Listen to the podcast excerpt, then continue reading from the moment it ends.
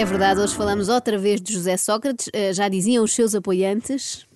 Sim. Nada. Ah, diziam. Diziam, diziam.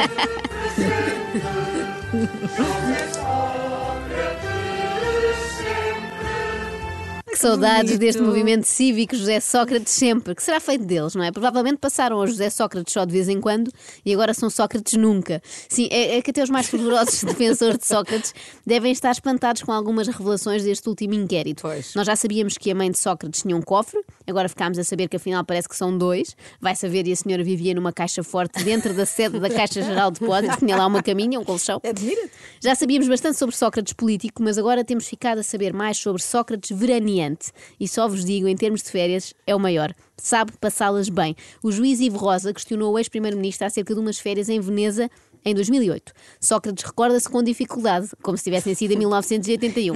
Sócrates contou o seguinte: foi uma viagem eh, que o Carlos Santos Silva eh, era para ir, mas por uma razão que ele já não se recorda, não pôde ir.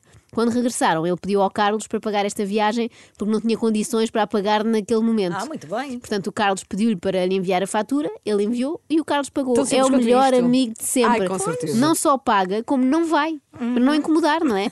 É que há aqueles amigos ricos que nós temos, não é? Que nos convidam para as suas Que nós piscinas. eu não tenho. Eu Tenho imensos para as piscinas, para os iates, Ah, passa a vida nisso. Mas temos de os aturar, não é? Portanto, nós estamos no iate, mas eles também. O ideal é o amigo que é rico, mas que nos empresta o iate para irmos nós com a nossa família. E atestado de combustível. Tudo.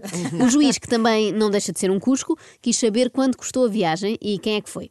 Sócrates respondeu: custou 45 mil euros. É Veneza. A ideia que tenho, diz ele, é que fui eu e a minha família. Portanto, ele não tem a certeza. Era uma viagem para fazer ski e só se faz ski em grupo. Foi a minha família e a família do meu irmão. Óbvio, não é? Toda a gente sabe que com menos de 17 pessoas Não nem dá. dá. para fazer ski em condições. Não tem graça nenhuma, não podem chocar uns contra os outros e não sei o É, quê. não tem piada. O chato do Ivo Rosa continuou a fazer perguntas, quis saber porque é que Sócrates decidiu fazer a tal viagem sabendo que não tinha dinheiro para pagar.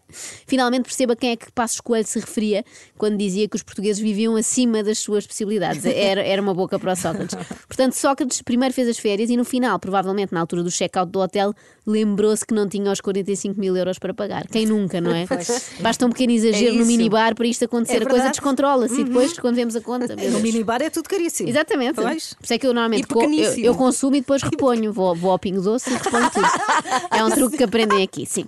Sócrates, para justificar esta decisão aparentemente irresponsável, disse: Eu nasci na Covilhã. E quem lá nasceu faz esqui. Temos ali a Serra da Estrela. Pois, precisamente por terem ali a Serra da Estrela, é que era escusado terem ido para a Cortina de Ampeso, sobretudo se não tinham dinheiro para pagar. Bem, eu gosto também desta ideia romântica de que todos os habitantes da Covilhã fazem esqui. Aliás, há grandes campeões das Olimpíadas de Inverno vindos precisamente da Covilhã. É isso e malta de manteigas muito forte no curling. Sócrates mete depois os pés pelas mãos, diz que ia pagar a viagem a meias com o irmão, mas depois o irmão não pôde, só que afinal o irmão tinha pedido dinheiro à mãe, que coitada, não bastava um filho sempre a pedinchar e afinal tem dois, e que o irmão é que pagou as despesas diárias lá na estância de ski, daí não haver um único movimento na conta de José Sócrates. Olha, quem me dera, não é pelo dinheiro que se poupa, mas esta ideia de poder ir de férias sem levar a carteira agrada-me muito, não é? Não há aquela preocupação se vamos perder a carteira ou não. Para José Sócrates, fosse qual fosse o destino, as férias eram sempre em regime tudo incluído. E em vez da pulseirinha, usava o Carlos Santos Silva. No Bom, pulso. Exatamente, sempre ali com o Carlos. Voltou a bater na tecla eh, de que já tínhamos falado aqui, de que se soubesse o que sabe hoje, tinha pedido mais de 120 mil euros no tal empréstimo da Caixa Geral de Depósitos para viver em Paris, porque o dinheiro se esgotou muito depressa. É Pudera, caro. pudera. Não é? Ele tem gostos também requintados. O juiz perguntou-lhe porque é que sempre que voava de França até Portugal, nessa altura, e tendo já esses constrangimentos financeiros, viajava em executiva. Não Sócrates disse, percebes, percebes, porque ele vai explicar, disse que o, const- eh, o, o fazia por respeito a si próprio e às funções que exerceu.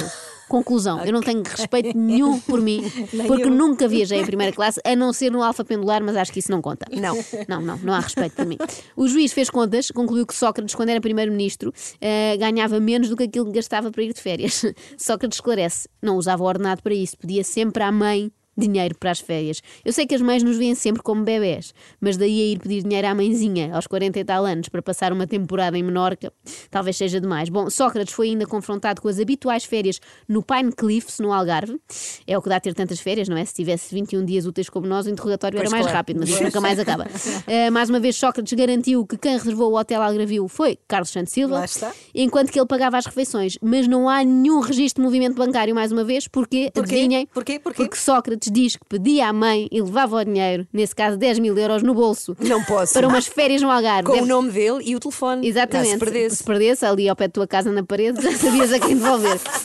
Bem, ele deve ter sido mais enganado nos restaurantes do que alguns turistas para gastar 10 mil euros numa semana só em refeições. A mãe de Sócrates faz lembrar aquelas avós sem noção que nos dão 50 euros e dizem que é para comprar um gelado, sem qualquer noção dos preços reais, não é?